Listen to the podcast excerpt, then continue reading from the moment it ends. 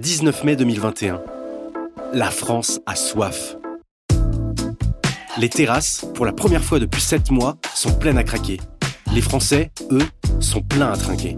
Chez Contreplaqué, on s'est interrogé sur la façon dont ils ont vécu cette pandémie. C'est alors avec le spectre d'un avenir encore bien incertain que nous nous sommes rendus sur les terrasses de France pour tendre le micro à ceux qui ont vécu confinés ou couvre-feutés une bonne partie de l'année.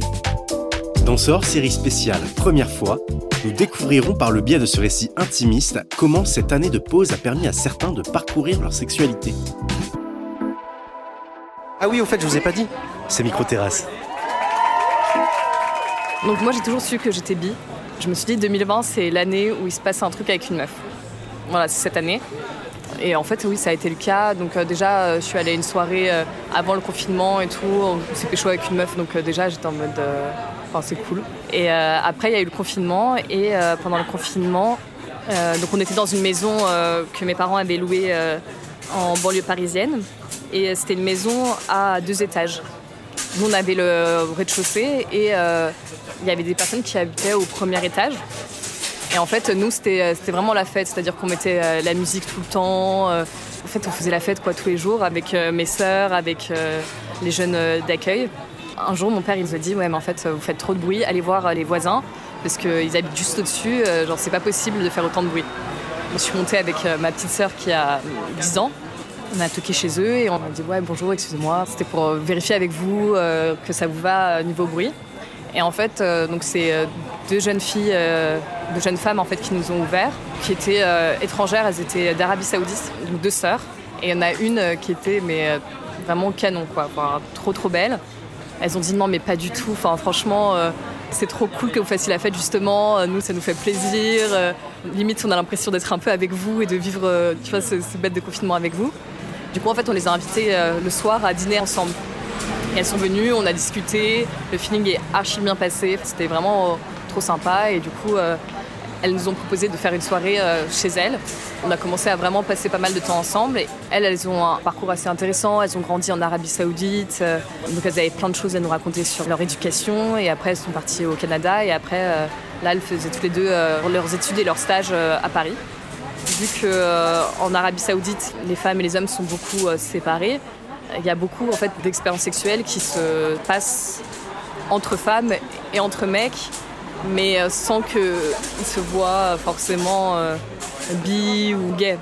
Première soirée qu'on a fait, on a énormément bu.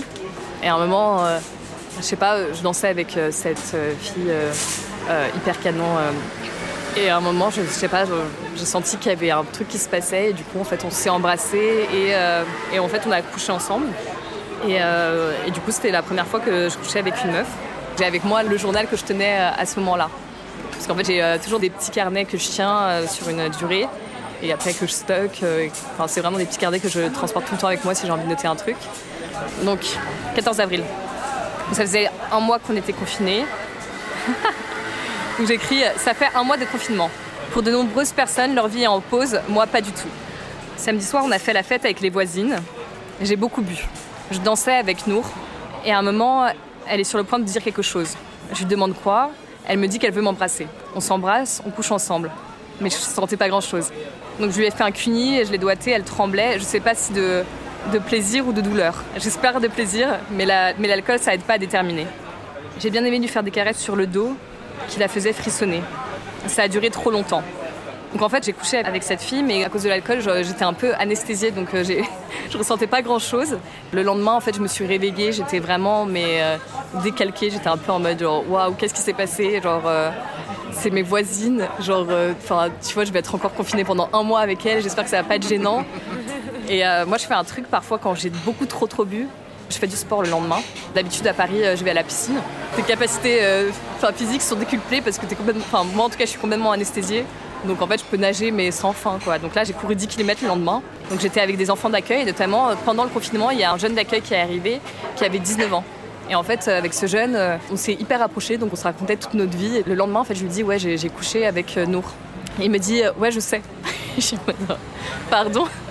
Et en fait, genre les voisines, elles fermaient jamais leurs portes, donc on pouvait monter quand on voulait. Et en fait, à la fin de la soirée, lui, il était descendu pour se reposer vite fait et après il est remonté. Sauf qu'en remontant, tout le monde était parti. Il est arrivé, en fait, il a vu qu'il y avait des chaussettes par terre et tout. qu'il y avait des fringues par terre et il a entendu des bruits et il était en mode genre ah ok et genre il est, il est parti. Donc voilà, donc j'ai écrit qui a un confinement comme ça? Avec Nour, on a recouché ensemble une fois, on l'a refait quand on était ivre et après on l'a refait, euh, je crois, deux fois sobre. Mais le truc c'est qu'elle, elle avait une libido hyper importante et moi, pas tant que ça. Donc elle était plus en demande mais sans que ce soit gênant. Quand on a couché complètement ivre ensemble, elle, elle m'a proposé d'en discuter. C'était la première fois en fait que moi j'avais ce genre d'expérience, c'est-à-dire que tu fais ce truc complètement sur un coup de tête quand t'es bourré et tout, et en fait euh, quelqu'un te propose de communiquer euh, derrière. Donc en fait on en a discuté, on a posé les choses à plat, on a, enfin, tu vois, on a exprimé euh, ce qu'on ressentait toutes les deux, c'est-à-dire qu'en fait c'était sympa, mais que tu vois, c'était juste ça, que c'était cool. Moi j'avais un peu peur qu'elle s'emballe, et en fait elle m'a dit non mais t'inquiète, je m'emballe pas du tout. Et du coup c'était trop cool parce qu'après cette conversation, en fait ça en fait, on était complètement détente et vraiment juste potes. Et je me suis dit, mais en fait, euh, ce serait tellement bien de faire ça avec. Euh, quand je couche avec des mecs, tu vois, genre que la communication soit claire, simple. Ça a tout facilité. Genre après ça, il y avait zéro stress, il n'y avait pas de jeu, etc. Enfin, comme tu peux avoir avec. Euh, enfin, comme je pouvais avoir avant, c'est-à-dire, ah, est-ce qu'il a envie de me voir, comment c'était, machin, etc. D'ailleurs, je dis, je sais pas si elle tremblait de plaisir ou de douleur, elle m'a dit, non, mais en fait, moi j'ai trop kiffé, c'était trop bien. En plus, elle m'avait dit, ouais, c'était trop bien. Donc, moi, j'avais un ego boost et tout. J'étais en mode, genre, ok, tu te débrouilles pas mal, tu vois. Donc, euh, j'étais saucée. Et en fait, quand on a recouché ensemble, c'était mieux en fait de le faire sobre, parce que du coup, j'étais pas anesthésiée.